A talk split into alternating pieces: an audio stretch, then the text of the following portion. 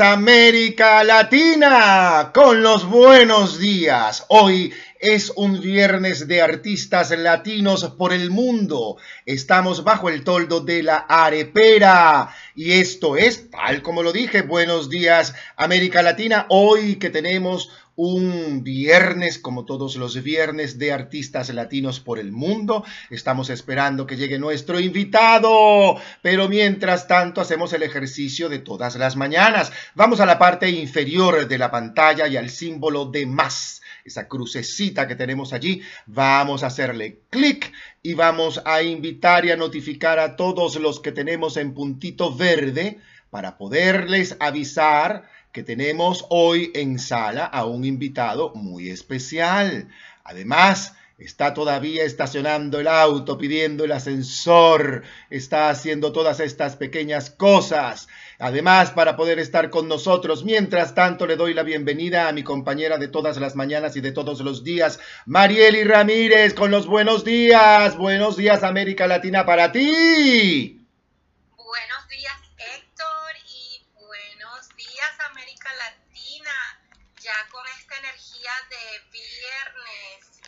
Artistas Latinos y ya, ya viene Lino Ferrer para nuestra sala. Justamente hoy tenemos a un actor maravilloso que conquistó el corazón de los venezolanos hace muchísimos años, Lino Ferrer. Y comenzamos justamente la sala con un tema, Mi vida eres tú, de Rudy La Escala. Eh, el tema que por supuesto fuera de la telenovela Cristal, justamente aquella famosa telenovela de Delia Fiallo, protagonizada por Janet Rodríguez y Carlos Mata, además de Lupita Ferrer, Raúl Amundaray, entre otros. Una telenovela que en los años 80 pues marcó hito en la televisión venezolana de estos culebrones de dramones o ¿cómo es que le dicen en Estados Unidos? Óperas de jabón, tal cual. Las óperas de jabón americana, en este caso, eh, Cristal fue una telenovela que abrió las puertas a la internacionalización aún más de una cantidad de artistas venezolanos como Carlos Mata, como Janet Rodríguez, entre otros muchos en esa época.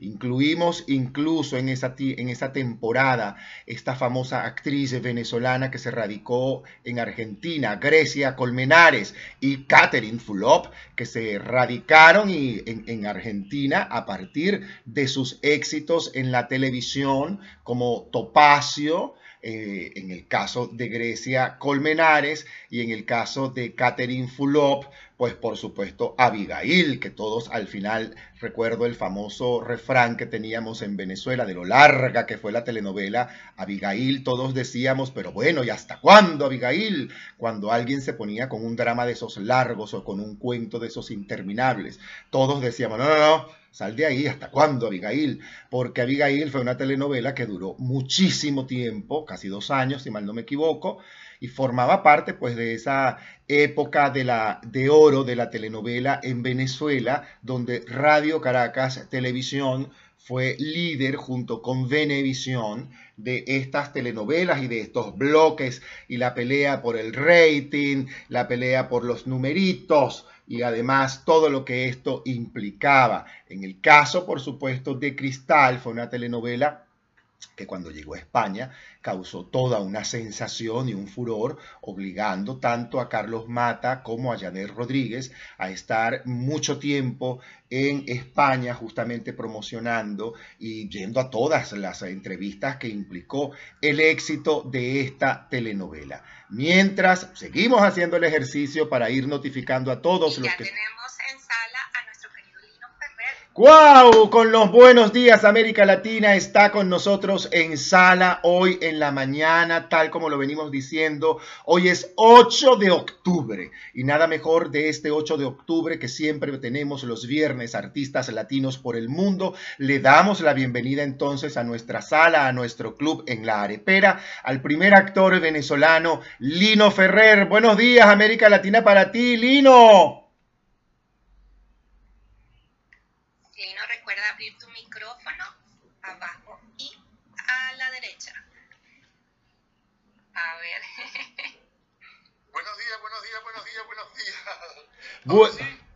Ahora sí te escuchamos. Bienvenido a Sala, Lino Ferrer. Qué maravilla tenerte. Gloria a Dios, gracias. Muchísimas gracias por contar conmigo. Ha sido ya una, mañana llena de, angustia porque, este, como les dije, yo tenía un compromiso ahorita en la mañana. Entonces me monto en el carro y, cuando ya veo que está llegando la hora, digo, el teléfono no suena, no suena.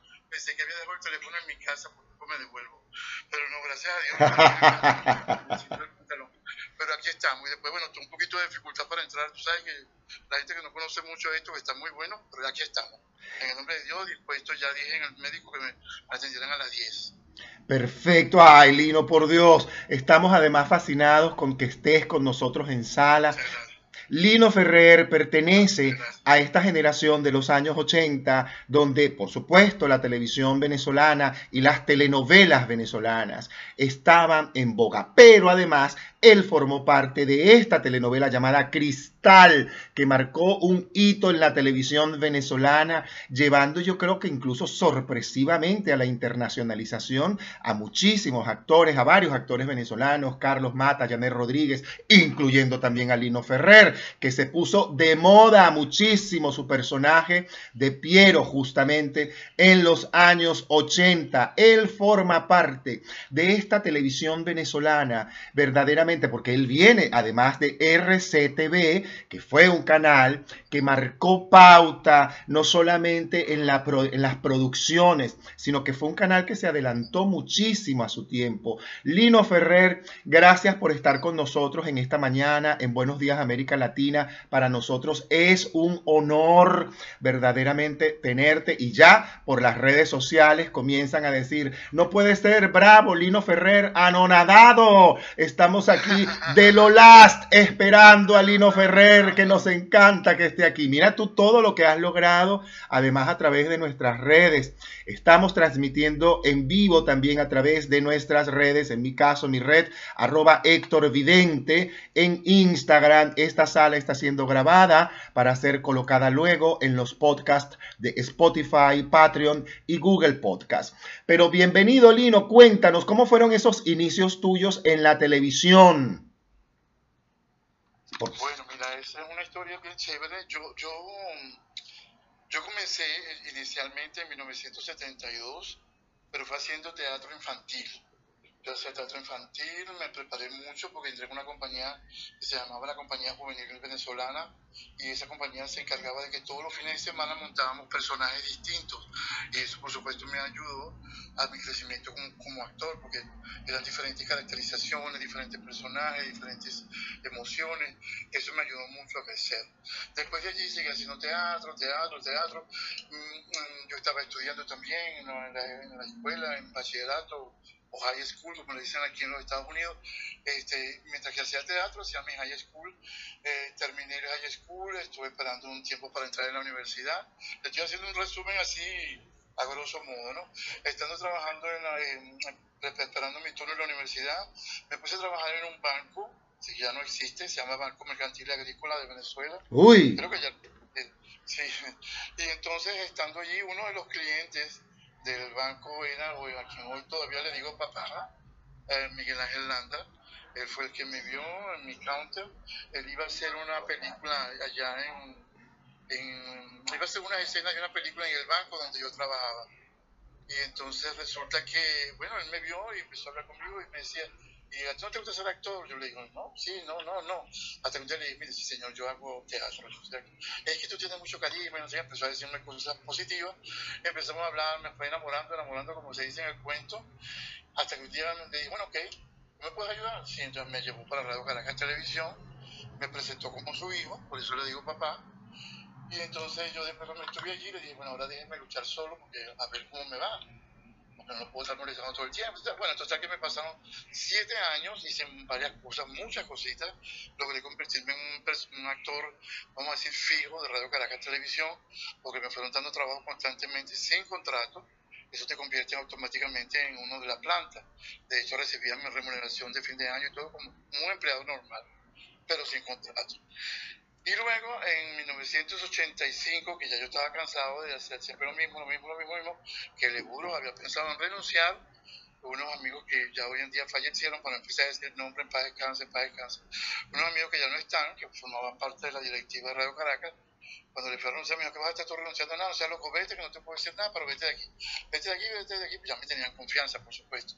Total, que me fui y resulta ser que ya en ese entonces estaba mencionando mi nombre no, no mi nombre, estaban ya escogiendo, perdón, el elenco de la telenovela Cristal, pero este, cuando llegaron a las características del personaje de Piero, este, este, pusieron varios actores muy, muchísimo más conocidos y más consagrados que yo en Radio Caracas, en Venezuela.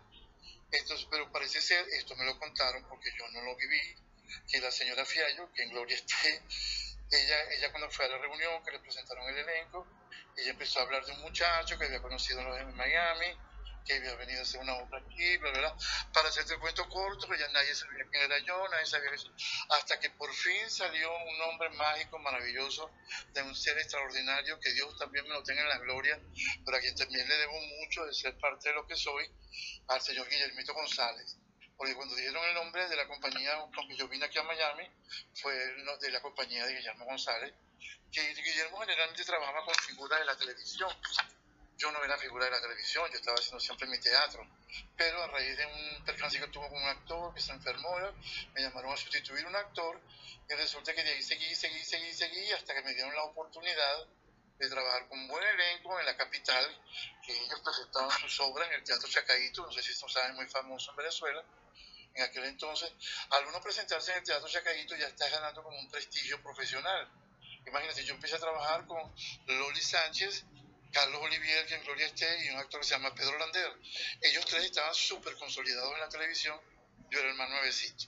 Entonces, pero resulta que el más nuevecito, el más chiquitico, tenía uno de los mejores personajes de la obra y, desde ahí arrancó mi carrera. El personaje era un gay, este, porque yo me puse un día a echar broma en un ensayo, funcionó lo de gay y me dejaron por ahí. Y entonces, claro, la señora me vio aquí en Estados Unidos, este personaje en cuestión se vestía de mujer, yo pesaba 75 kilos y mido unos 5'11, o sea, me veía delgadito, más delgadito que Loli Sánchez. Entonces, pero me arreglaron muy bien, el cuidado para parecer una mujer fue impresionante por parte del equipo de Guillermo. Y sí, con eso concluyó que, bueno, de ahí me fui haciendo nombre y nombre y nombre, entonces la señora en la reunión dijo el nombre de Guillermo, le preguntaron qué obra fue, hablaron total, que llega la historia y llegaron a mí. hasta que dijeron, mira, este, entonces ese es el muchacho, y no sé qué. Entonces, claro, existía la historia de que yo no tenía la experiencia que tenían nosotros, que tenían mucha más experiencia que yo, y sobre todo en personajes de gay. En este tipo, ellos hacían muchos chacaditos, yo no. Yo era la primera vez. Total que la señora insistió, insistió, insistió, hasta que me dieron la oportunidad, pero solamente con 10 capítulos.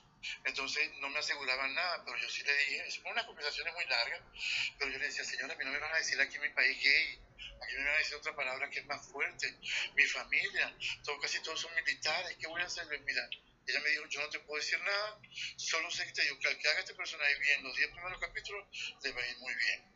Ustedes me están oyendo, ¿verdad? Totalmente, completamente. Y entonces este, empecé a hacer mis personajes, entonces empecé una situación de que no me veía gordo. Y ella quería este personaje que fuera gordo. Porque la cosa cómica de Pedro es que él era gordo y le exigía a la modelo que fuera, a las modelos que fueran flacas. Y entonces, este, para hacer el cuento más corto, fue una experiencia terrible porque ahí empezaron las dudas si yo seguía o no seguía porque me sentía gordo.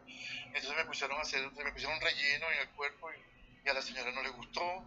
Entonces me mandaron a comer y yo acababa de llegar a mi peso ese, esos meses y me mandaron a comer, a comer, a comer, a comer y ahí se revolucionó el, el, el cuerpo y empecé a engordar y entonces desde ahí empezó el cambio metabólico y todavía estoy gordito, ¿no? Rebajé hace poco por una enfermedad que tuve, pero gracias a Dios ya me recuperé, pero me recuperé más de lo normal. Pero no estoy gordo como antes ni nada por el estilo, gracias a Dios. Y entonces, bueno, surgió, empecé a hacer mi personaje, a la señora le gustó y le gustó y hice 420 capítulos. ¡Wow! 420 capítulos cuando antes verdaderamente, como decíamos, las telenovelas tenían una duración que a veces ni se sabía. Verbo y Gracia, el caso de Abigail, que duró, que el famoso dicho en Venezuela, ¿hasta cuándo Abigail? Lo decíamos justamente por eso, Lino, ¿te acuerdas?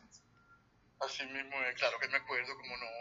Entonces, ahora, tú perteneces a esa generación que tuvo el privilegio de estar sorpresivamente en esta telenovela Cristal, que el éxito le llegó de una forma impresionante. ¿Cómo asume Lino Ferrer entonces, en ese tiempo, el éxito avasallante y arrasador que tuvo esta telenovela, no solo en Venezuela?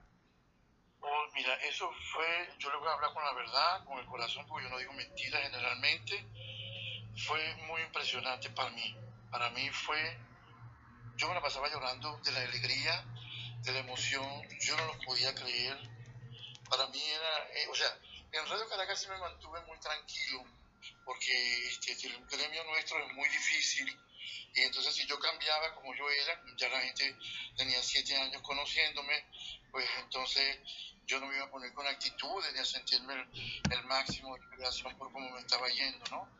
Pero, pero sí hubo un cambio muy grande y, em, ¿cómo se llama?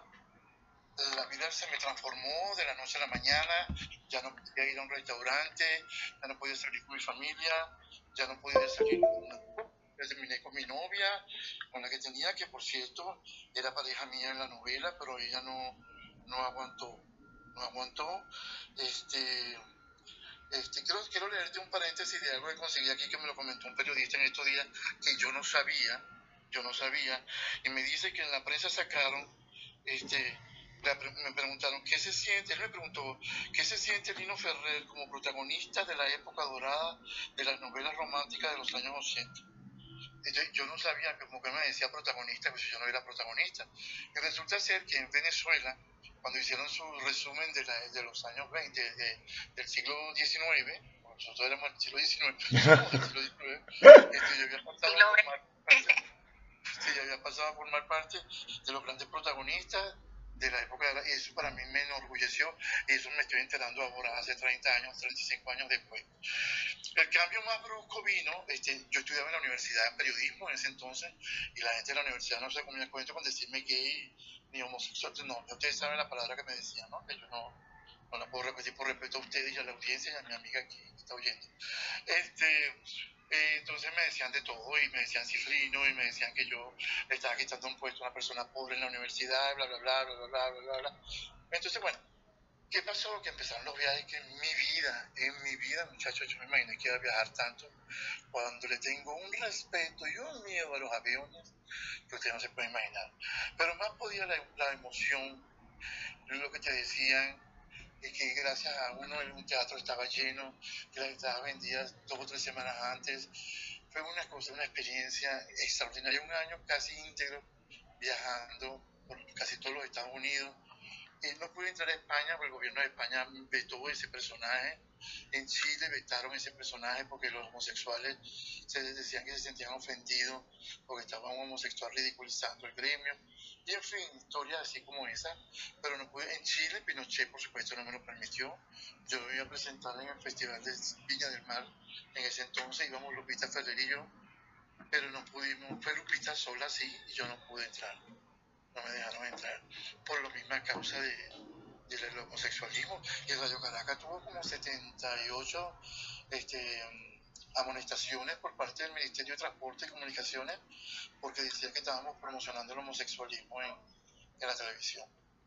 Entonces, en realidad, Piero no era homosexual, pero era un tipo enamorado de la que si tenía su, su, su curva bajita, sí, pero, pero él no salió besándose con ningún hombre ni levantándose con un hombre, ni, como en otras telenovelas sí ha pasado, que el hombre habla del marido, el hombre se besa con el marido, el hombre...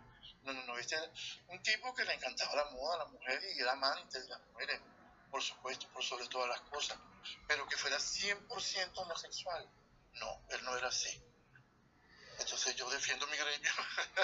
Me parece, Entonces, me parece muy la bien. historia. La historia de Piero. Oigan, yo necesito que ustedes me regalen, aunque sea un minuto, No te preocupes.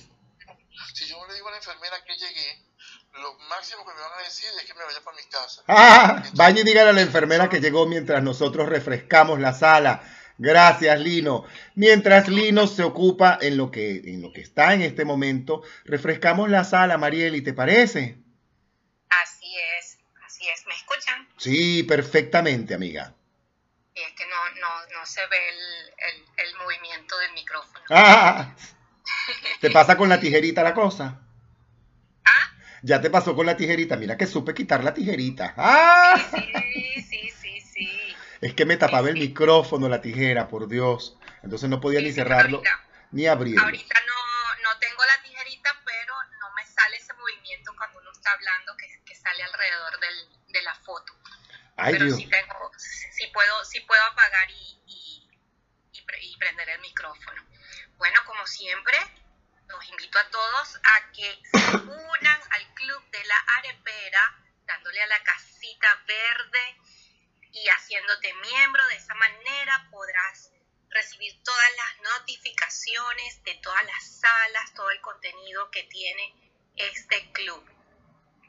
Y también te invitamos a que sigas el Instagram de la arepera, la arepera-ch, y allí en su biografía tendrás el enlace para también unirte a nuestro grupo de Telegram. En este grupo siempre estamos pasando material, estamos saludando, dando lo- lo- los salistas, está- dan sus resúmenes de las salas y siempre se comparte mucho material eh, bonito. Así que están invitadísimos, invitadísimos. Y saludamos en sala a los que están acá abajo. Norma, gracias. Qué hermoso ese avatar que tienes. Liliana, muchas gracias. Buenos días. Rosángel, que también está con nosotros. Laura, arepera, arepera de todos. Buenos días. Dios te bendiga, Laura. Sara, que también está con nosotros. Mira quién está aquí. La que nos hizo ayer este dibujo tan hermoso. Estoy feliz. Además, ya lo voy a colgar, ya lo voy a colgar. Marga, la madre de la arepera, que también está con nosotros. Jesús Gracias, querido Jesús, por acompañarnos como todas las mañanas. Y ya nos vamos a comunicar contigo porque tenemos otra invitación para ti. Lister, que está con nosotros. Lina, la madre de la arepera, que también finalmente se asoma. A buenos días, América Latina. Roberto, gracias. Mi querido Deray Cabello, hermoso amigo, gracias, gracias, gracias por acompañarnos, por estar aquí. Elsa Antar, gracias, gracias infinitas. Mónica Rodríguez, que desde Buenos Aires, en Argentina, está conectada con nosotros y mi querido amigo Luis Eduardo Blanco, a quien ya le lanzamos la invitación para que pueda estar con nosotros en sala. Esta sala con este hombre yo tengo una expectativa gigantesca porque escucharlo hablar a él es una de las cosas que a mí más me agrada mucho y leerlo porque tiene un blogspot extraordinario y por supuesto mi queridísima Marianne. Gracias Marianne por estar con nosotros. Es el momento de los que quieran subir aquí puedan levantar la manito y poder subir para compartir con nosotros y con el primer actor venezolano Lino Ferrer que desde Miami se conecta con nosotros para estar aquí en esta mañana de Buenos Días América Latina, artistas latinos por el mundo. También saludamos a todos los que se están conectando a través de nuestro canal y de nuestra cuenta en Instagram, arroba Héctor donde estamos registrando esta sala para que tú la puedas ver si es que llegué tarde, es que no vi la introducción, es que no entiendo. Bueno, aquí está para que lo entiendas. Luego, esta sala va a ser montada en Patreon, en Spotify y en Google Podcast. Ya estará con nosotros eh, Lino, pero no importa. Mientras tanto, eh, Marieli, cuéntanos. quería, quería hacer una mención especial a Franklin Marval, que acaba de entrar. Él es artista em, visual, artista plástico, y él, es, él fue el encargado de hacerle la portada, si no, si no entiendo mal, Franklin, si no sube y me corriges, al disco de nuestro querido Juan Carlos Ruiz. Juan Carlos Ruiz es un cantante de música venezolana quien ha versionado al inglés los temas del maestro Aldemaro Romero y que esta servidora acá tuvo la oportunidad hace unos meses de bailar en su concierto en Miami. Maravilloso. Y, y, mañana, sábado, eh, ya el concierto está vendido completamente, soldado en Filadelfia, eh, va a estar teniendo su concierto en Filadelfia y Franklin va a estar presente, tengo entendido, va a estar pintando en vivo durante el concierto. Así que bienvenido Franklin y gracias por estar acá eh, en las vísperas de esa gran presentación. Franklin, qué bueno que estás aquí con nosotros. Ya Franklin tiene una invitación de nosotros de Buenos Días América Latina para que nos coordinemos y lo traigamos a un viernes de artistas latinos por el mundo porque tiene un trabajo hermosísimo y yo los invito verdaderamente a que lo sigan. Vayan a su cuenta. Ya estás en el aire, ya llegó nuevamente Lino Ferrer con nosotros, mientras decimos a Franklin gracias porque pronto vas a estar con nosotros en Buenos Días América Latina, artistas latinos por el mundo, para mostrar tu trabajo y todo lo que vienes realizando, que hemos verdaderamente investigado mucho de lo que has estado realizando. Lino Ferrer, tú que eres parte de esta generación, como bien decíamos, que tuvo el honor, además, ¿qué recuerda y qué es lo que más rescata Lino Ferrer de esos tiempos donde la telenovela fue y comenzó además ese éxito, bien como tú dijiste. ¿Qué le falta hoy en día a la televisión para lograr o es que ya lo logramos y lo rebasamos? Oh, no, no, no, no, no, no. Mira, la época de nosotros fue muy buena, bendito sea Dios. Este, nosotros este, pusimos la semilla lo que yo siempre pensaba en aquel entonces. Pusimos la semilla, ya la había empezado a poner la gente de Topacio, la gente de Leonela, la gente de... Mm, creo que ellos dos fueron los más grandes en aquel entonces, antes de Cristal. Este, eh, se estaba poniendo la semilla de lo que iba a ser. Ah, bueno, la gente del, del canal de la competencia que era Venevisión, allá estaban haciendo novelas con Isla Carrero que para descanse, Eduardo Serrano, eh, hacían eh, Álvaro Bersi, un elenco extraordinario y la competencia, por llamarlo de alguna manera, era bien interesante. Entonces en televisión estaba haciendo una nueva televisión, pero fue como que causalidad o casualidad. Entonces nosotros comenzamos esa etapa eh, y que, iba creciendo, como se dice, iba creciendo hasta la debacle, ¿no?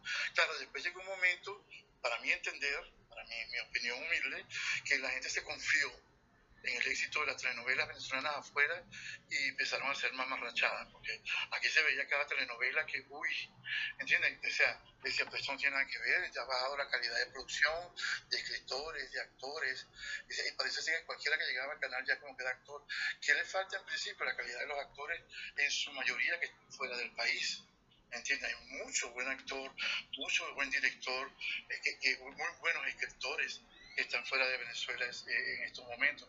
Entonces, eso le falta a Venezuela. No es que se, pienso yo que no íbamos a quedar en la época de los 80, sino que íbamos a ir creciendo con gente que hizo el, el como se llama, por decirlo de una manera, de, estas telenovelas triunfadoras iban a seguir diciendo, se nos fue un Cabrujas, eh, se nos César Miguel Rondón, eh, no está um, uno que está en México, gracias a Dios, está haciendo una novela muy buena, César Padrón, Leonardo Padrón, está en México, es una novela buenísima, está, yo la estoy viendo, por cierto, donde está nuestro queridísimo, admirado y respetado, y uno de los mejores actores de nuestro país, Henry Saca, haciendo de la suya, está una chica llamada Astrid Gruber, excelentísima actriz venezolana, hija del chamo Gabriel, y la muchacha Gruber, no me acuerdo, Astrid Gruber, no, ella se llama Scarlett, la muchacha, y la mamá se llama Astrid Gruber, están en México también haciendo de la suya, ella sí, haciendo buenos trabajos, quiero decir.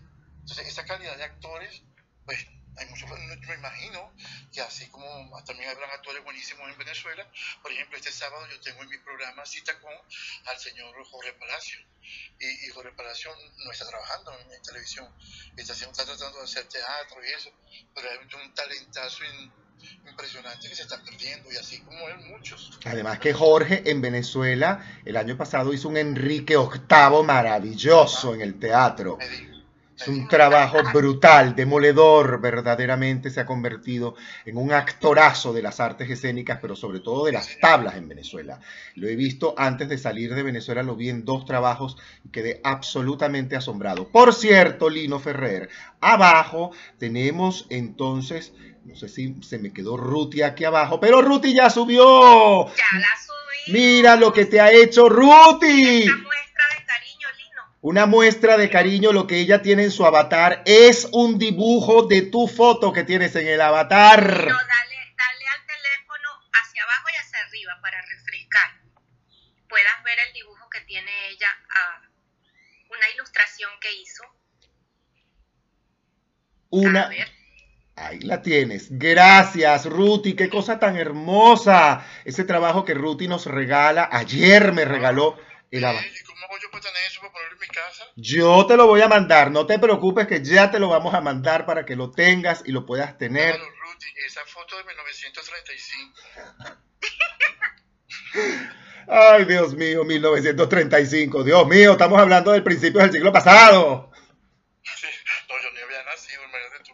No, pero muchísimo, qué rico que haya tomado su tiempo para esto y su, y su creatividad y su arte. Muchísimas gracias, Ruti. Muchas, muchas gracias, qué lindo. Ahora, Estos son los detalles, estos son los detalles que hacen esta carrera hermosa. Los aplausos, las palabras de la gente. Yo lo estoy viviendo ahorita. eh, Yo, yo creo que se lo comenté a, a, a Marieli que yo, eh, yo, yo no estaba haciendo nada en mi casa. Me, me hablaban, sí me habían sugerido que viniera, que por lo menos estuviera en las redes sociales, que estaba todo el mundo ahí. Y yo, no, no, no sé, no me gusta. Me metí, señores, llevo siete programas y estoy impresionado, estoy muy emocionado con el éxito, como que estuviera haciendo la mejor de mis novelas. ¿eh? La receptividad de la gente y sobre todo el público venezolano es maravilloso. Hemos crecido bárbaramente, claro. He contado con el apoyo de personalidades como Henry Saca, Carlos Mata, Amanda Gutiérrez, periodistas de aquí de la ciudad, actor cubano.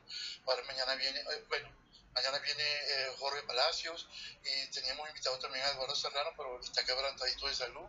Esperemos que ya se recupere próximamente. Entonces todos ellos y los que vienen, señores, en noviembre, les van a encantar. Los tres que faltan del mes de noviembre, contando con Jorge, que es el cuarto, les van a encantar porque son primeras figuras que han dejado huella en nuestro país, en la novela latinoamericana, en el habla hispana de, de los Estados Unidos, en fin. Además, les paso otro dato, entre paréntesis, aunque ustedes no lo crean, en este momento están remitiendo en España, en Italia, Italia, repito, cristal. me acaban de decir por internet, ahorita por Instagram. Dice, en este momento están dando cristal. Ajá. Y yo dije, mira tú, tantos años después y la telenovela se sigue viendo cristal como la primera vez y hay quien Así es. todavía siente la curiosidad, por supuesto los que no conocieron y los que no vivieron en esa generación, en esa época, van y la ven porque todavía en España sigue, es que marcó un hito en España, en la televisión en España, Cristal marcó un hito, un antes y un después, de hecho. Ah, bueno, tú sabes que yo en España no pude hacer este, la revista Hola hizo una cantidad de entrevistas a actores de la novela. Yo estaba en ese grupo, pero a mí una comunidad gay me vetó y la directora de la revista también. No pude salir en Hola, pero sí salí en la revista Semana, del cual guardo un hermoso recuerdo. O sea que el personaje también te trajo cosas que no fueron muy agradables. Sí, pero, pero mira, no, no, no me afectaron en el sentido que eso está de acuerdo a la mentalidad de cada quien, que no piense que soy un personaje, ¿entiendes?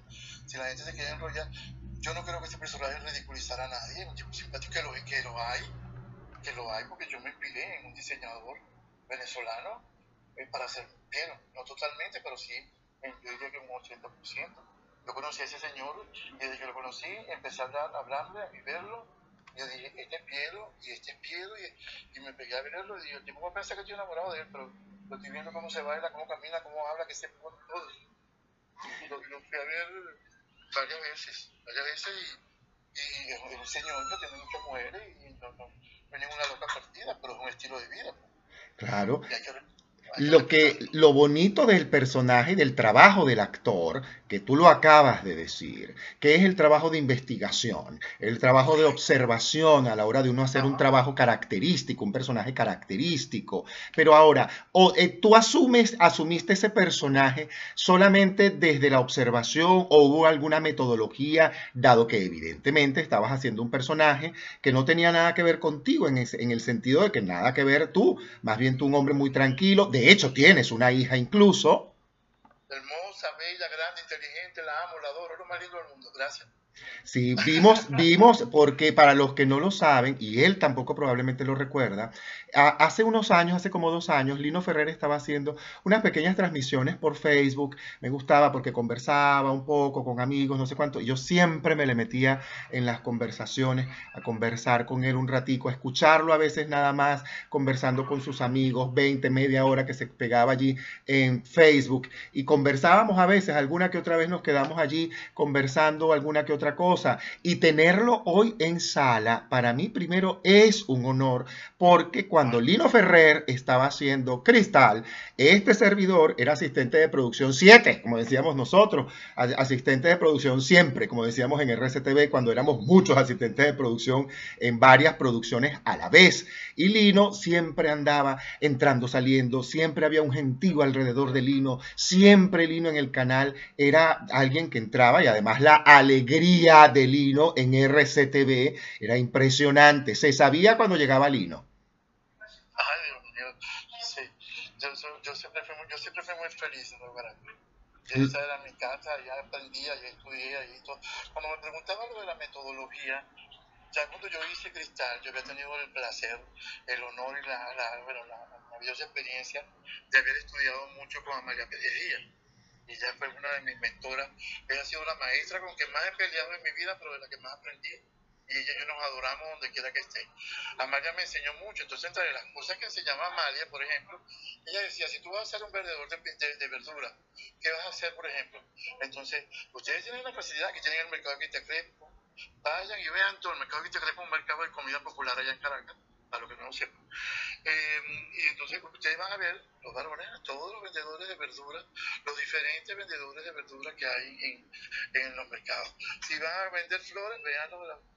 Y de verdad, ah, mira, hay, hay floristeros cifrinos, hay floristeros chabacanos, hay floristeros muy humildes, hay floristeros trabajadores abnegados, hay infinidad de, de floristeros. ¿Entiendes? Así como yo después quisieron quemarme con el personaje de Piero, bendito sea Dios, no sucedió, porque, porque no sucedió no porque yo sea Lino Ferrer, sino que tuve la dicha de, primero me dieron este, un, un gay, pero era matón. El tipo era malo, era un asesino en serie con la extraordinaria y, y no menos maravillosa actriz Marina Baura en la novela Emperatriz. Ahí yo, yo viví, aprendí, ahí sí aprendí de lo bueno, porque estaba con los poderosos de la actuación. ¿Verdad que tú vienes de emperatriz? Y yo estuve en Emperatriz y no te he contado que mi mejor trabajo en la televisión, que me ayudó mucho, que para mí yo lo considero el mejor, porque era difícil, eran los hermanos gemelos en las dos Dianas. Yo las dos Dianas, donde Carlos Mata y Noelia Arteaga eran los protagonistas y ellos también hacían gemelos. y a mí me tocó la responsabilidad de hacer un tercer gemelo, a ver cómo lo hacía, y gloria a Dios, me fue muy, muy, muy, muy bien, para mí considero uno de mis mejores trabajos. Se llamaba Martín Paz y Martín Guerra. Lo puedes ver en YouTube, todavía hay algo por ahí. Es verdad. Fíjate tú que no recordaba esto de Emperatriz, que también estábamos en mi caso haciendo asistencias de producción en Marte Televisión en esos tiempos.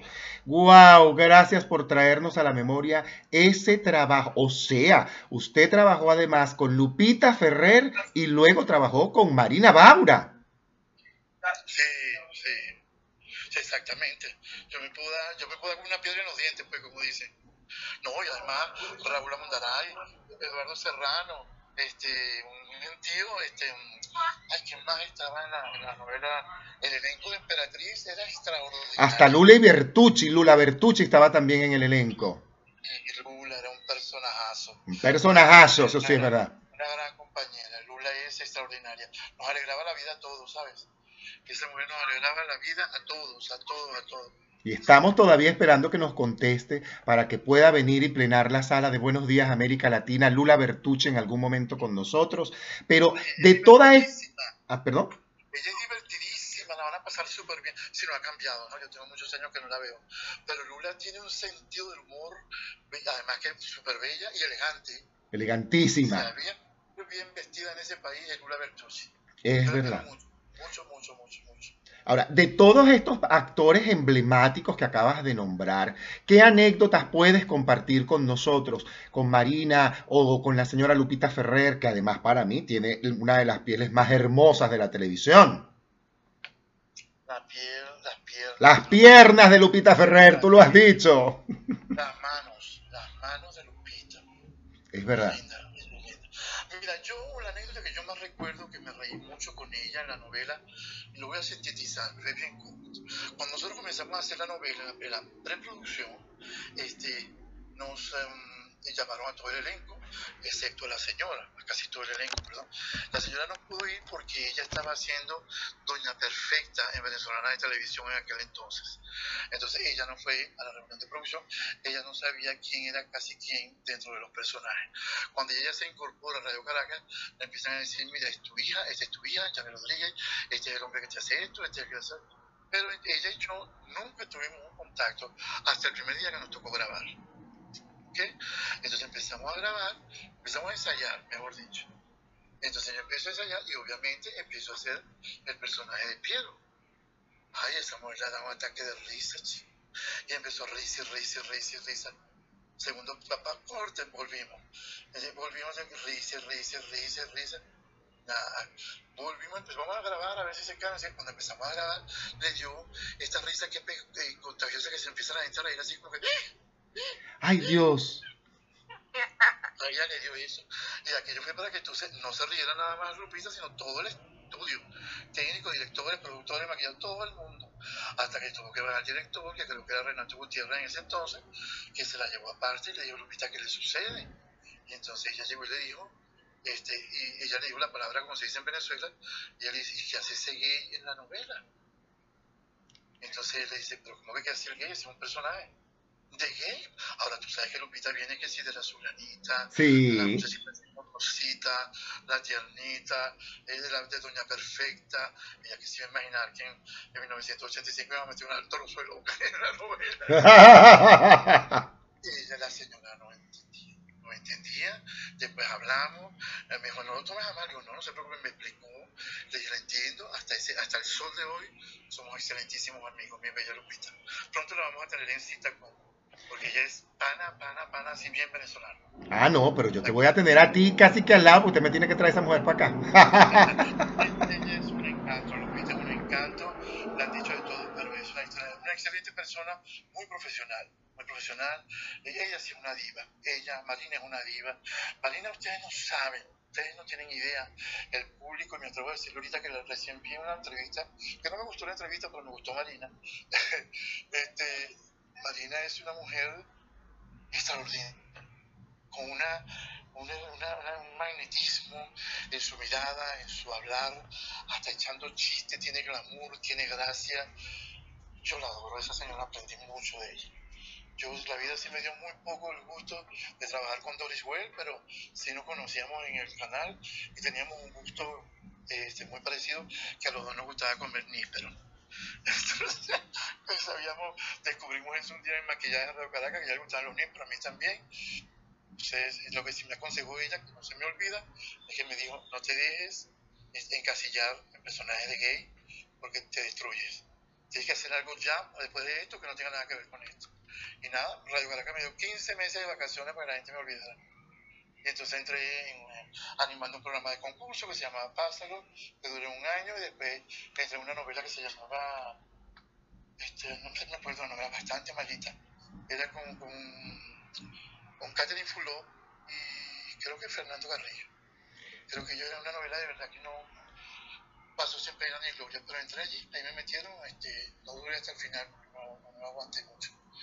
Y así básicamente Raúl Amundaray, un día me, me, me encontró riéndome, eh, corriendo en los pasillos, porque yo en la mañana, para que ustedes vean cuando teníamos trabajo en Caracas, en Venezuela, yo me levantaba a las 4 y media de la mañana, tenía un programa de 6 a 8 en Unión Radio con una excelente periodista que se llama Ana María Fernández, que llegan a ver hablan con ella, digan que la amo y la recuerdo con mucho cariño. Yo salía de ahí a las 8 corriendo para la Universidad Central de Venezuela, donde estaba estudiando mi carrera de periodismo salía de, de, la universidad sopladísimo, corriendo, porque a la una en punto tenía que estar maquillado, peinado el vestido para cristal. A la una comenzaban los ensayos. Entonces yo siempre ya iba corriendo por todos los pasillos. Y entonces hasta que un día Raúl me paró y me dijo, ¿qué le pasa? ¿Qué le pasa, compañero? No pierde un actor como usted va a estar corriendo por los pasillos, como un niñito que va a estar de clase. Entonces, yo no sé si tú llegaste a hablar con Raúl algún día. Raúl era tranquilo, suavecito. Absolutamente eh, sosegado y centrado. Sí, sí, sí, sí, él era.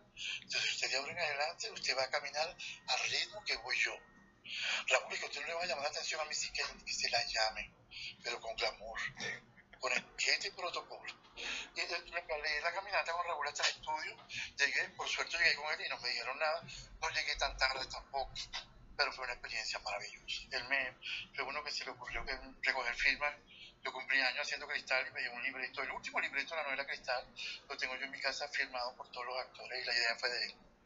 Qué cosa tan hermosa. Vamos ahora a darle paso a, a, nuestro público que está acá abajo y todo aquel que pueda subir en este. Este es el momento para conversar y compartir o preguntarle a nuestro invitado de hoy, Lino Ferrer. Y le doy el paso a mi querida amiga Mónica, que desde Buenos Aires, en Argentina, está conectada. Cuéntanoslo rapidito, Mónica. Buenos días, América Latina. Hola, ¿qué tal? Buen día. Pues así ya sé, se conocen. Se conocen, buen día. ¿Qué tal, Lino?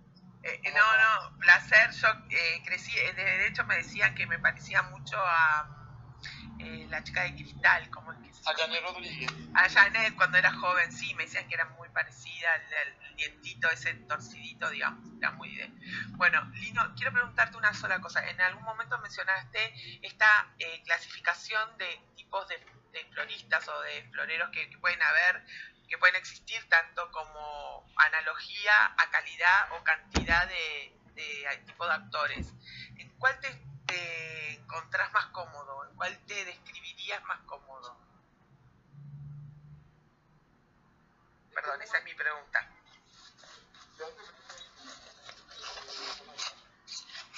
No hay uno que tú puedas decir, este es porque tú no sabes las características del personaje que vas a representar. ¿Entiendes? Yo te puedo hacer tranquilamente un Piero bien ordinario, bien chuma, y sigue siendo diseñador. ¿Entiendes? Por lo menos, yo, yo, no quiero hablar mal de nadie, pero no sé si ustedes vieron Betty la Fea. ¿Sí? A mí ese diseñador, ese diseñador me chocaba un poco, porque no puede ser que el diseñador maltrate a la dueña de la empresa, que era Betty la Fea, por muy fea que era, ¿entiendes? Le decíamos, eso no, yo no lo entiendo. Entonces, si tú vas, tú puedes ser cochino, pero tú vas con ella, además la de la protagonista es la dueña de la empresa, que te puede gustar en cualquier momento. Eso sí es algo ilógico, ¿eh? En cambio, no, todo depende. Me dice, mira, Piero va a ser un diseñador, pero él es pobre. Entonces, bueno, yo voy a la compañía, me establezco un uniforme, voy a trabajar. Con un uniforme cuando tengo ropa por irme todos los días fashion, ¿entiendes? Uno inventa. Todo depende de la calidad, de la característica del personaje. Excelente, muchas gracias. Gracias, Lino, un placer, placer. Gracias por placer. Dios te cuide. Wow, gracias. Franklin, Franklin Manuel, que ha esperado pacientemente. Te damos el paso, Franklin. Hola a todos, hola Héctor, hola María No, buenísimo, yo estoy aquí fascinado. Estoy como que en la ventana en el tiempo.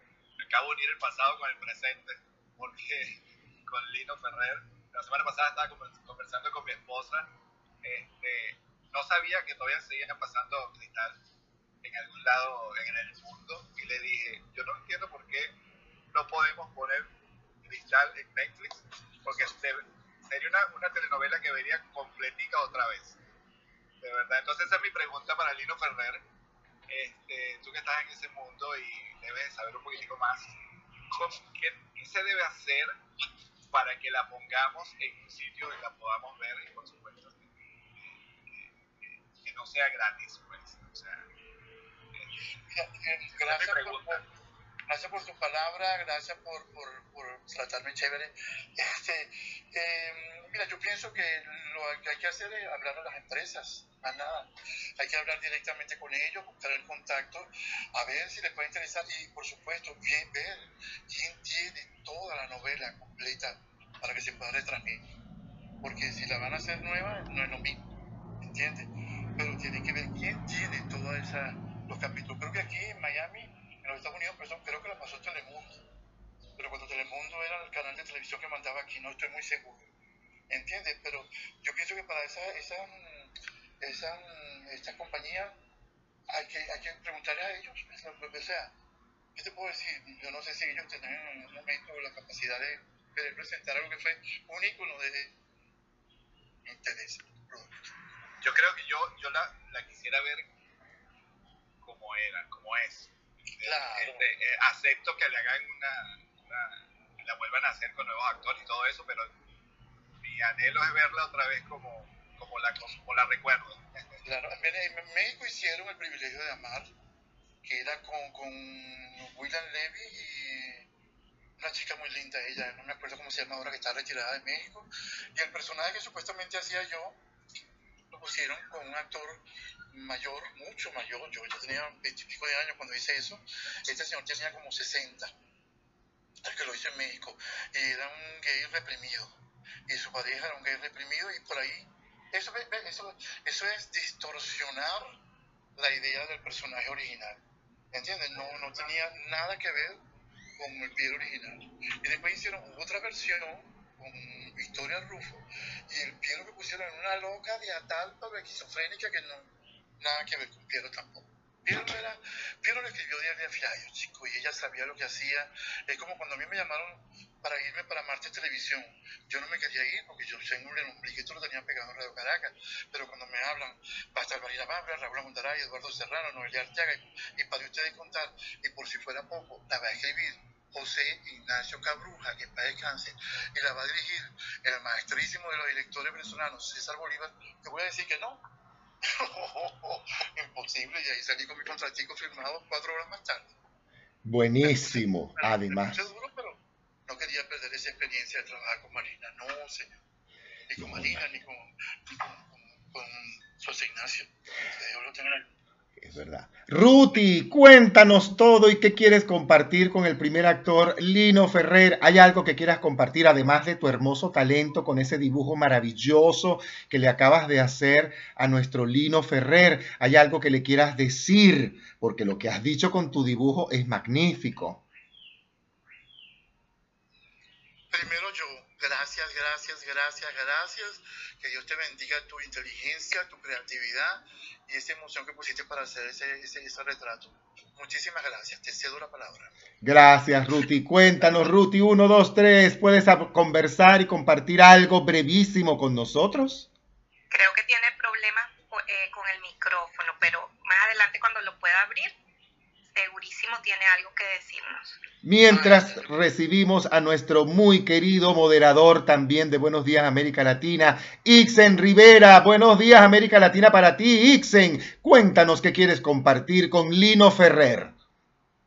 Buenos días, América Latina. Ay, qué loco. tiene las pilas puestas también, mira qué Good maravilla. Good morning, America Latina to everybody from Miami, of course, to Venezuela, Lino. Lino, Lino, Lino, Lino. Mi pana Lino. Héctor, Marieli. Bueno, para mí es un honor estar aquí en esta sala recurrente de América Latina. Saludo por supuesto a mi pararrayo energético Héctor. Bienvenido, Lino. Gracias, Por supuesto, un fiel admirador tuyo.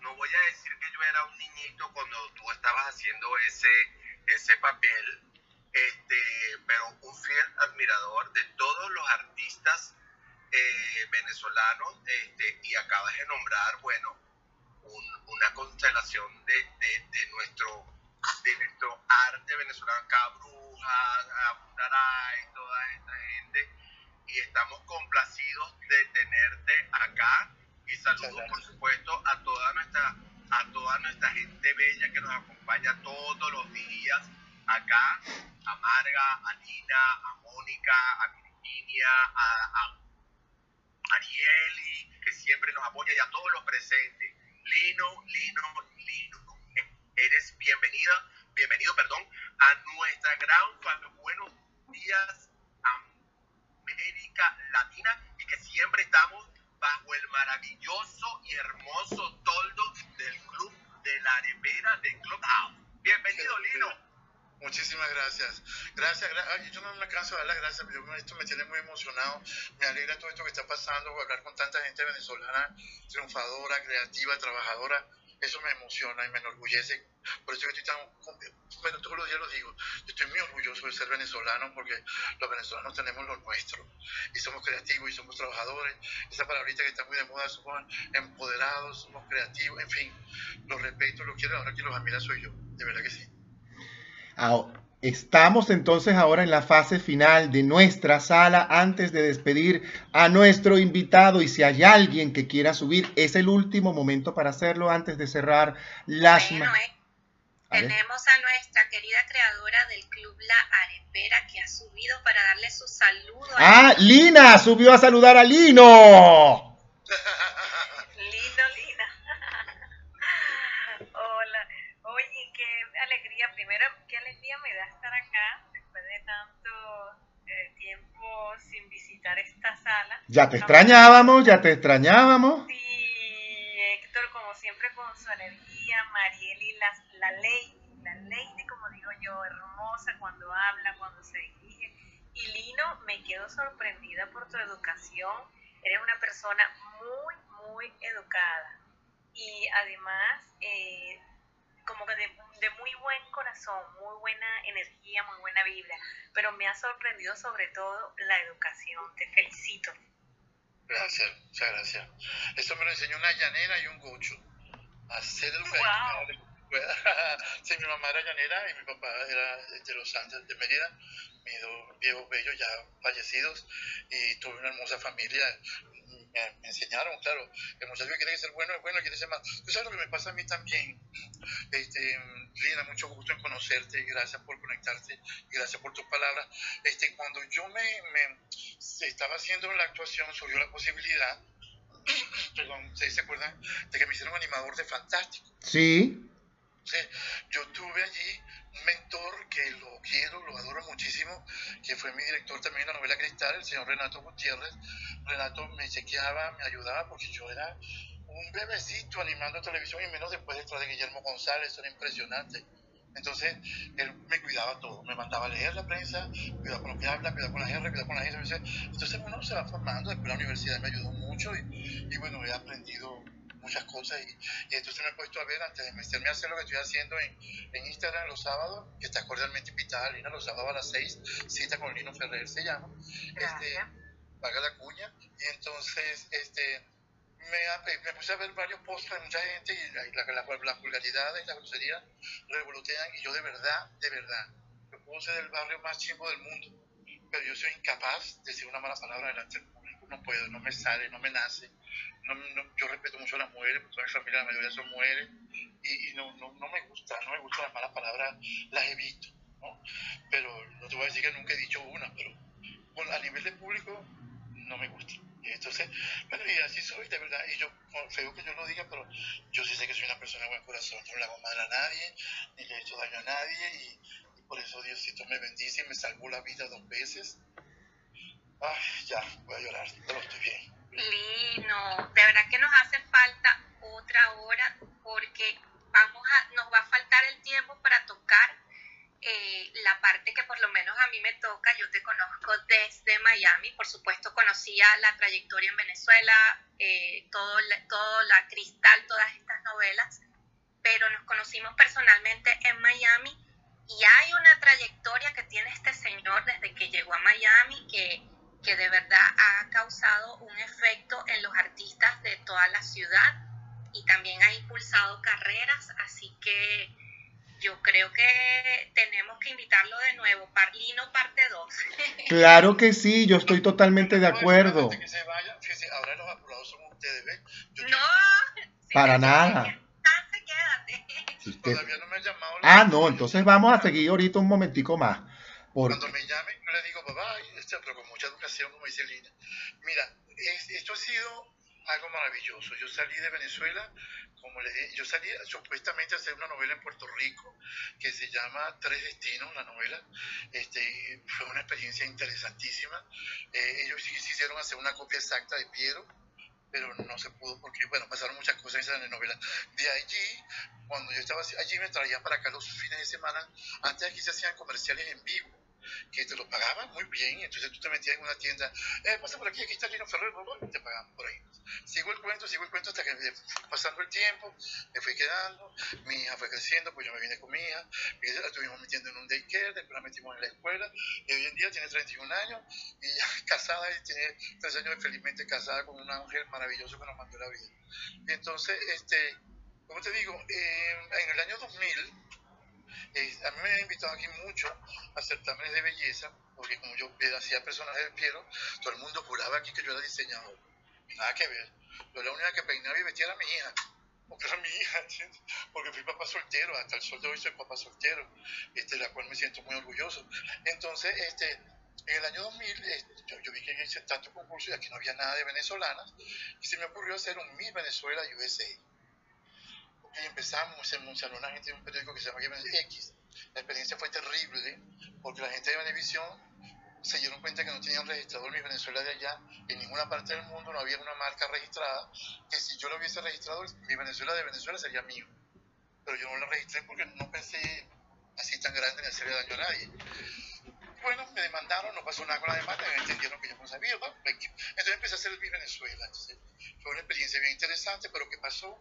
Que la que ganaba quedaba de amiga, la que perdía la mía enemiga. Entonces todos los años, 10, 15 familias enemigas de Venezuela, yo soy venezolano y vivo aquí, me iban a matar en la calle, ¿entiendes? Porque la gente a veces sabe ganar y otros no saben perder.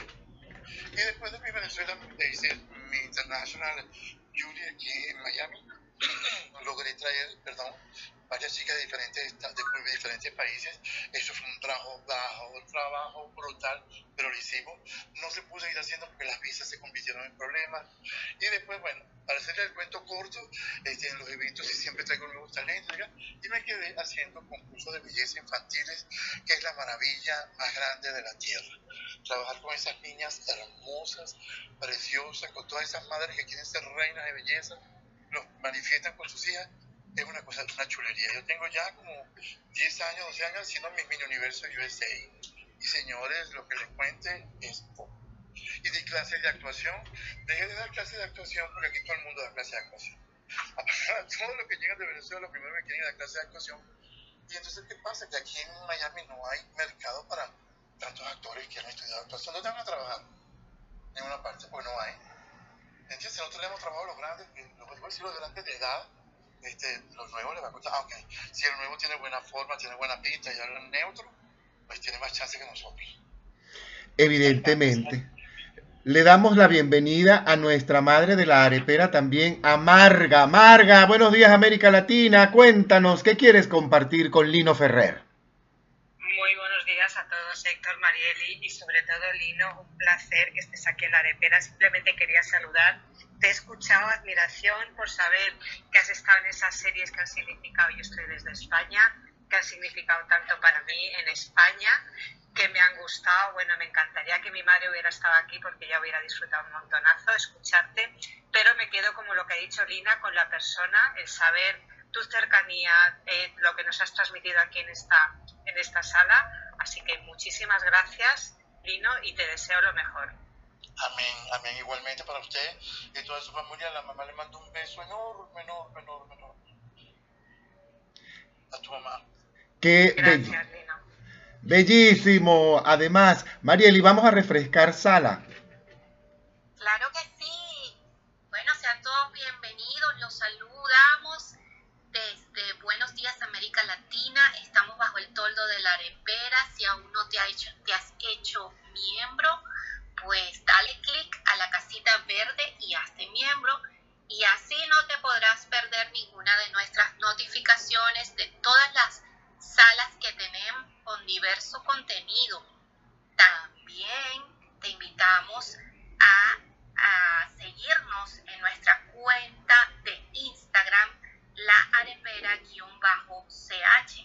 Y allí en la sección de la biografía podrás darle clic enlace que está allí y también podrás tener acceso a nuestro canal de Telegram en donde se comparte muchísimo material ya fuera de la sala, material extra y saludos y, y lo que hacemos todos en el quehacer, pues siempre estamos compartiendo, siempre estamos animando.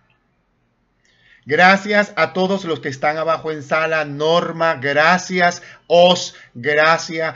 Mi querida amiga, la artista plástico Nina Janowski Lazo, la autora de estas guacamayas, las guacamayas de Nina y punto. Gracias por estar aquí con nosotros. Rosángel, gracias. Anaísa, gracias. Laura, gracias. Jesús, gracias. Lister, Roberto, Elsa, mi queridísima Virginia, Mónica y mi muy respetado Elar. Muchísimas gracias a todos por haberse conectado hoy en Buenos Días América Latina. Hoy artistas latinos por el mundo, Lino Ferrer en sala y quiero Lino, además, antes, ahora sí de que cerremos sala, quiero dejarte el micrófono para que nos comentes. Uno, ¿qué? Nos queda un solo, una sola participante que no le hemos dado la palabra y es nuestra querida Virginia del equipo de Buenos Días América Latina. Ah, ya subió, es que la vi abajo, ¿viste? Sí, es que la aplicación está como rara. Está lenta, está lenta. Virginia, buenos días América Latina para ti. Bonjour, América Latina. Bonjour, Marieli. ¿Cómo se va? Ça va bien. Estoy, estoy aquí feliz escuchando. Mira, Lino, de verdad yo subo acá porque es que todas las flores que te han echado y de verdad que, que yo digo, wow, está Lino Ferrer acá y no voy a subir. No, es que tengo que subir. De verdad, muchísimas gracias por todo lo que nos dejaste en Venezuela y, y tú dices que agradeces mucho y yo a ti, bueno, ¿qué te puedo decir con todas las novelas que hiciste, por donde participaste, por esto último que escuché que haces el que hiciste el Miss Venezuela allá en Estados Unidos, de verdad? Gracias y por respetarnos a todos los venezolanos también. Gracias, gracias, gracias. Sí, de, de hecho en uno de esos Miss Venezuela tuve la oportunidad de conocerlo porque fui la profesora de pasarela de, de las candidatas, así que ese fue el momento de encuentro. Pero también en Miami él ha dejado una huella, eh, tanto en, en Univisión como en Telemundo, pues ha participado en novelas que han sido producidas aquí en Estados Unidos. Y bueno, eh, esto va a ser para el programa Lino parte 2, que va a ser durísimo, vamos a tener muy pronto. Ya vamos a ir cuadrando con Lino a ver cómo, cómo se da esa, esa nueva cita para conocer esa otra parte internacional del Lino. Con muchísimo gusto, gracias a Virginia, gracias por tus palabras y mira, como siempre lo digo, eh, no me van a hacer llorar, no son Napoleón Bravo, no voy a llorar, yo, yo soy muy llorón. Es que a mí cuando me dicen la palabra Venezuela es una cosa que, que yo la siento, dígame cuando uno va por la calle y te dicen adiós Venezuela, adiós Venezuela, eh, te extrañamos, tú nos hacías reír en los momentos difíciles, bueno, te- se le pongo a contar una cantidad de cosas y sí es verdad que terminó, ¿verdad? por eso estoy tan orgulloso y tan agradecido con mi país. Este, Mira, yo estoy a la orden siempre cuando ustedes quieran, este, para, para todo lo que tenga, lo que tenga que ver con mi carrera, con mi vida, este, mi vida privada, nada del otro mundo, una cosa normal. Tengo, una, tengo mi hija y, mi familia aquí chiquitica y, estamos tranquilos, estamos bien. Este, gracias. es- yo cada vez hago lo más que pueda porque este país quede dignamente representado, aunque mejor a la gente no le gusta lo que uno hace, lo que uno dice, pero lo que hago es eh, proyectar a mi gente venezolana como lo estoy haciendo con el programa que hago, el espacio que hago los sábados y así sucesivamente, sucesivamente. Y bueno, próximamente voy a decir, yo me sale bien, entonces lo voy a dar de primicia aquí a ustedes. Voy a ver si logro sacar un programa con niños en Instagram, en, YouTube. Voy a ver si lo hago. Ya estamos en los preparativos porque me encantan los niños. Así que muchísimas gracias, estoy a la orden para lo que me necesiten. Aquí tienen un venezolano con ganas de hacer muchas cosas buenas. Lino, y antes de que te nos vayas de sala, la pregunta que se le hace a todos los invitados. ¿Con qué te comes la arepa? Mira, yo la arepa me la como hasta sola, chico, qué cosa tan deliciosa. Pero mira, tú sabes que sí extraño yo la mantequilla maracay. ¿Se acuerdan? Sí, claro. Varios de Maracay. La del actuario de Maracay entrando a Maracay por la avenida Fuerzas Aéreas. La mantequilla maracay con queso amarillo, mi hermano. Era rico. No, la arepa es algo extraordinario. Yo no la puedo comer mucho porque si no me voy a poner como una arepota, pero, pero qué ricas son las arepas fritas, las arepitas dulces. Qué, qué divino, los tequillos. Aquí aquí lo gracias a Dios. Toma- comemos harina pan también hay. Y, y los, los, los bollitos, los bollitos pelones que se llamaban. Sí, señor. ¿Cómo se llama? También lo hacemos aquí de vez en cuando. Tú sabes que yo conté una anécdota, Ay, se la voy a contar rapidito, rapidito. ¿Cómo no? Cuando yo empecé aquí, ya, ya, la primera Navidad que yo estuve aquí, yo, a mí me dieron un trabajo que me costó mucho, pero me lo dieron en un network, es, o sea, es un canal de televisión de ventas, un canal de ventas por televisión, esa es la frase. Yo fui a un casting muy grande y por esa gloria de Dios, este, yo no creo mucho a Dios, pero no soy cristiano ni evangélico ni nada de eso, creo mucho en mi Dios. Y este, quedé en el staff final, que éramos como 12 personas de diferentes países, yo era el único venezolano. Entonces, en diciembre, el, quisieron hacer eh, un, recuento, una, historia de cómo son las navidades de los diferentes países. Llegó mi turno, llegó el turno de Venezuela. ¿Qué comen en Venezuela en Navidad? Entonces yo llegué, hicimos ayaga, y Gaby te come bla, bla, y le dije, y nosotros comemos unos pollos calientes. Entonces, cuando yo digo pollos calientes, el tipo que me está haciendo la entrevista se puso rojo en el pelo los ojos. Y yo dije, ¿qué dijo? ¿Qué, qué dije? Y cuando veo a los técnicos se están quitando, están muertos de la risa.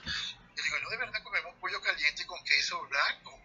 Y si usted se lo come y se lo toma una pexicolita rica, mira que yo creo, ¡ah! Tuvieron que cortar el programa porque pudieron, pudieron seguir. Entonces yo pregunté qué fue lo que dije, perdónenme, ¿qué dije? Yo estaba, qué, vergüenza.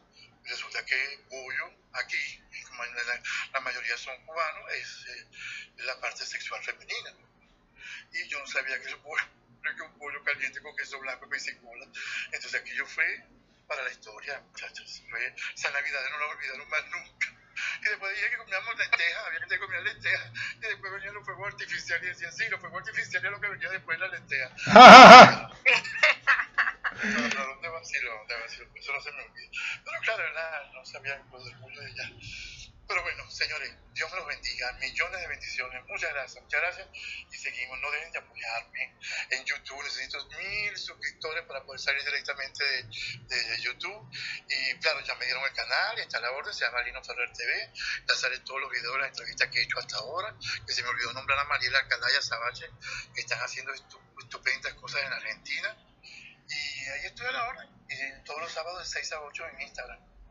Gracias Lino Ferrer, gracias a cada una de las personas que se ha conectado no solamente aquí, bajo el toldo de la arepera, Buenos Días América Latina, Viernes de Artistas Latinos por el Mundo, sino también a través de nuestra cuenta en arroba Héctor Vidente, donde muchos se han conectado y han dejado grandes mensajes dentro de todos, incluso aquí en el back channel nos han colocado mensajes. Laura nos dice, toda mi admiración para Lino, para nosotros como público es maravilloso conocer a un artista y ver que es mucho mejor persona de lo que pudimos imaginar. Mi mamá, como toda mamá latina, era muy novelera y le encantaba Lino Ferrer. Me encantó conocerlo y recordar a mi madre con todas sus anécdotas. Gracias, Laura. Qué belleza, Lino. Perdón. Antes de irme tengo que felicitarlos, la producción de ustedes es excelente. Mari, Mar- Marieli, oye, es una mujer con una paciencia, con una dedicación, tan amorosa en todo lo que hizo, todo lo que me enseñó. De verdad que gracias, Marieli, gracias Héctor por la invitación y seguimos en contacto. Ya no hablo más. Un placer, y, y- y reencontrarme contigo, pues de verdad fue un, fue un placer y no te voy a dejar tranquilo. te voy a seguir enseñando. Gracias quedarme pendiente, ¿te acuerdas? Sí, así que eso, eso va, yo te lo prometí y te lo cumplo. Ya vamos a aprender Zoom. Sí, señor. Gracias, buenos días. Gracias a todos los que se han conectado en esta mañana maravillosa. Gracias a Eduardo Milagro de Fátima Torres, nuestra comadre cósmica. Nina Janoski, Lazo, Rosángel, Norma, Anaísa, Laura, Jesús, Lister, Roberto, Elsa, Mónica, Elar, mi amada Virginia, Marga, Lina, Franklin, que pronto va a estar con nosotros acá en sala, Lino Ferrer, además, y mi compañera de todos los días, Marieli Ramírez. Nosotros nos vamos, nos vamos recordándote que el lunes regresaremos con Buenos Días América Latina y por supuesto los aspectos energéticos de la semana. Tendremos a Luis Ricardo Morantes, por, en nuestro astrólogo, Aurora Castillo, nuestra maestra de Feng Shui, este servidor junto con Marieli. Daremos además la agenda como es de Clubhouse, las salas más recurrentes, pero también la magia astrológica, el Feng Shui, las cartas del tarot para ti. El martes tendremos a Ixen y a Virginia con martes de bienestar. Los miércoles emprendedores latinos por el mundo. Nos va a traer además una pequeña sorpresa de la arepera. Nos viene Luis Eduardo Blanco para compartir con nosotros. Jueves, además de agenda cultural y gastronómica con Marieli, Robert Chacón, nuestro chef invitado y los viernes, artistas latinos por el mundo de nuestro próximo viernes, recibe a la primera actriz venezolana radicada en Colombia, Gladys Prince Sierra Alta, que está además realizando un extraordinario trabajo. Nosotros nos vamos, como siempre, diciéndote que el amor es más simple de lo que parece. Los complicados somos nosotros. La belleza del amor radica en la simpleza del mismo. Y Giordano nos dice así, manantial de corazón, el manantial de corazón que nos dejara nuestro amigo Lino Ferrer. Con él nos vamos. Gracias.